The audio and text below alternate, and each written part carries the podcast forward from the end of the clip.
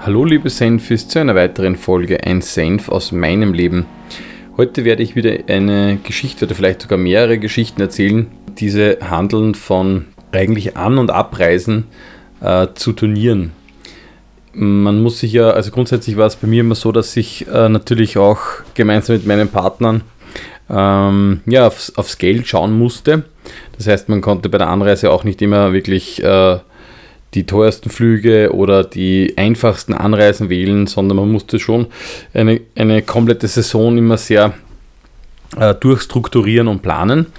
Und eine An- bzw. Abreise, die mir da wirklich gleich wieder einfällt, ist, ähm, es war grundsätzlich eine Trainingsgruppe gemeinsam mit ähm, Schnetzer Koreimann. Also ich habe mit Felix Koreimann gespielt und wir haben eine Trainingsgruppe mit Schnetzer Koreimann, also Schnetzer Florian und Tobias Koreimann gebildet und so und auch einen gemeinsamen Trainer, eben den Alexander Pritzl gehabt. Und so haben wir auch natürlich oft äh, An- und Abreisen zu Turnieren gemeinsam geplant. Und ein Turnier war in Novi Sad, also in Serbien, und wir sind gemeinsam hingefahren. Und damals war es so, da ähm, waren wir, glaube ich, Nummer 4 vier in Österreich und äh, Schnetzerko Reimann waren knapp hinter uns oder, oder ähnlich gleich auf. Wir mussten auf alle Fälle eine interne Qualifikation spielen, eine sogenannte Country Gota. Und wir haben vereinbart, dass der Gewinner von der Country Gota, der, ähm, ja, der muss ja noch dort bleiben, weil wenn du die Country Gota verlierst, musst du nach Hause. Und der Verlierer darf das Auto quasi dann verwenden und darf mit dem Auto heimfahren. Und äh, die Gewinner dieser Country Gotter eben äh, müssen sich dann die Heimreise irgendwie selbst organisieren. Mit Bus oder eventuell mit einem anderen Team nach Hause fahren. Und ja, so haben wir es dann auch durchgezogen. Wir haben ganz knapp gewonnen, haben dann auch noch die, ähm, ich glaube, die zweite Country Gotter Runde überstanden und durften dann die Qualifikation spielen, haben die Qualifikation überstanden und waren im Hauptbewerb.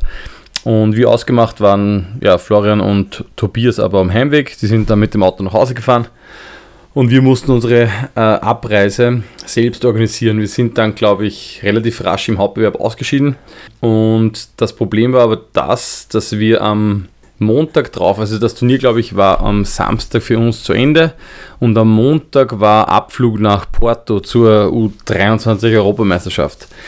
Und somit hatten wir natürlich dementsprechend einen Stress weil wir irgendwie, ja, erstens noch nach Graz mussten. Wir haben beide damals in Graz gewohnt und dann eben von Graz nach Porto, also über Wien, äh, Flughafen Wien und dann nach Porto fliegen.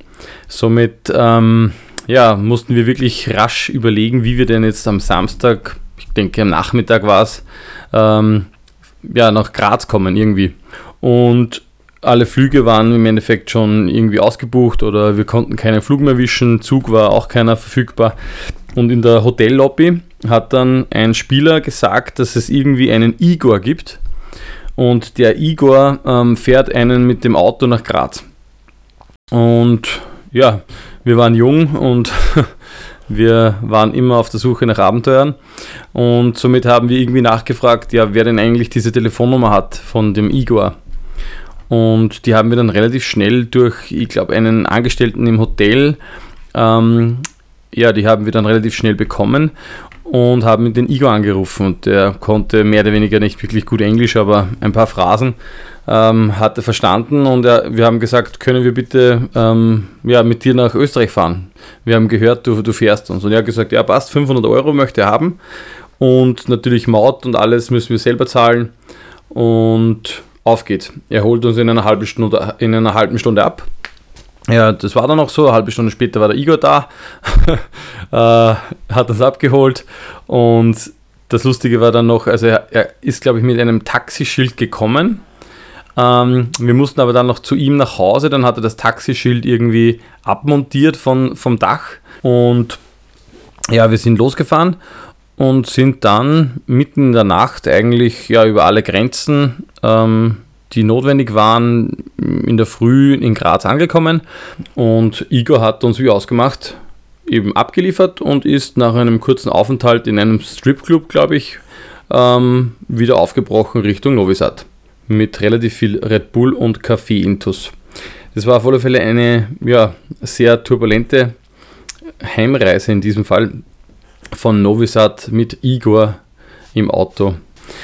Eine ja, weitere äh, Geschichte ist dann eigentlich in Porto passiert, aber da muss ich zuvor noch ein paar, ich würde mal sagen, Protagonistinnen und Protagonisten fragen, ob ich eine solche Story überhaupt dann auch im Podcast erzählen darf. Da sind die Rechte noch nicht äh, abgeklärt. Also das muss ich noch recherchieren. Aber bei der U23 Europameisterschaft sind auf alle Fälle sehr viele tolle Sachen passiert.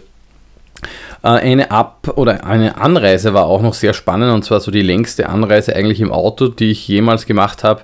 Und das war nach Montpellier. Damals waren Mucho Murauer, Daniel Hupfer, Thomas Kunert und ich ähm, ja, am Weg nach Montpellier und wir hatten plötzlich irgendwo in Österreich noch eine Straßensperre auf der Autobahn.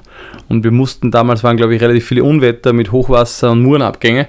Und wir mussten quasi mitten auf der Raststation übernachten. Das heißt, wir wussten circa sechs bis maximal ja zwölf Stunden vermuten sie, dass die, die Straße gesperrt sein wird, die Autobahn und wir dürfen nicht mehr weiterfahren. Und dann war es aber, glaube ich, erst so elf oder zwölf.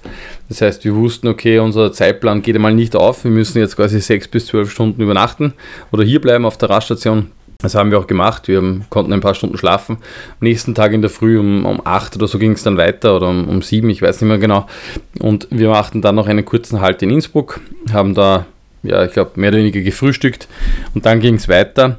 Und in Summe waren wir, glaube ich, dann 36 Stunden unterwegs nach Montpellier. Also das war mit Abstand die längste Autofahrt. Damals war es auch so, dass wir uns abgewechselt haben und natürlich die Autofahrkünste der diversen Personen auch nicht immer gleich gut waren.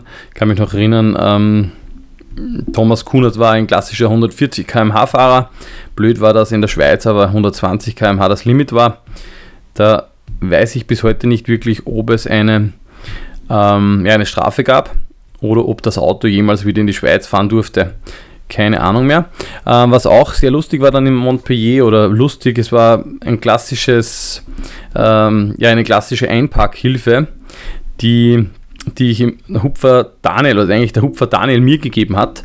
Ähm, und zwar war Hupfer, also der Daniel Hupfer hinter mir beim Auto und wollte mir signalisieren, dass ich noch ein bisschen Platz habe beim Rückwärts einparken, weil hinter mir eine Mauer war. Und er hat mir eben den ja, Abstand brav angezeigt und wollte dann zum Schluss aber mir einen, ein Handzeichen geben, dass ich stehen bleiben soll und hat aber die Hand zwischen Auto und Mauer äh, drinnen gehabt und somit kon er konnte, obwohl er ziemlich stark war, äh, mein Auto leider nicht aufhalten und hat sich da leider dann am Handgelenk ein bisschen verletzt, aber wir konnten trotzdem beim Turnier antreten. Ja, und die letzte Geschichte, ähm, meine längste Flugreise in Summe, war nach Rio de Janeiro.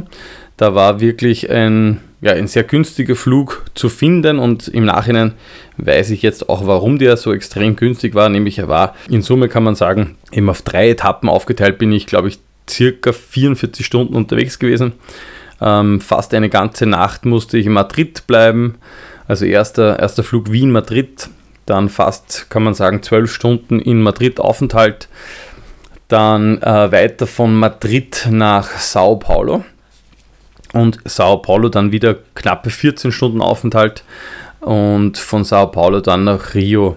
Also das war wirklich ja, auf alle Fälle eine spannende Reise mit diversen lustigen Aktionen auch hier bei der Flugreise nach Rio de Janeiro. Und ja, wie gesagt, ob die Geschichte ähm, von Porto jemals hier erzählt werden darf, muss ich noch abklären. Ich äh, bedanke mich auf alle Fälle fürs Zuhören und bis zum nächsten Mal bei Volleyball mit Senf.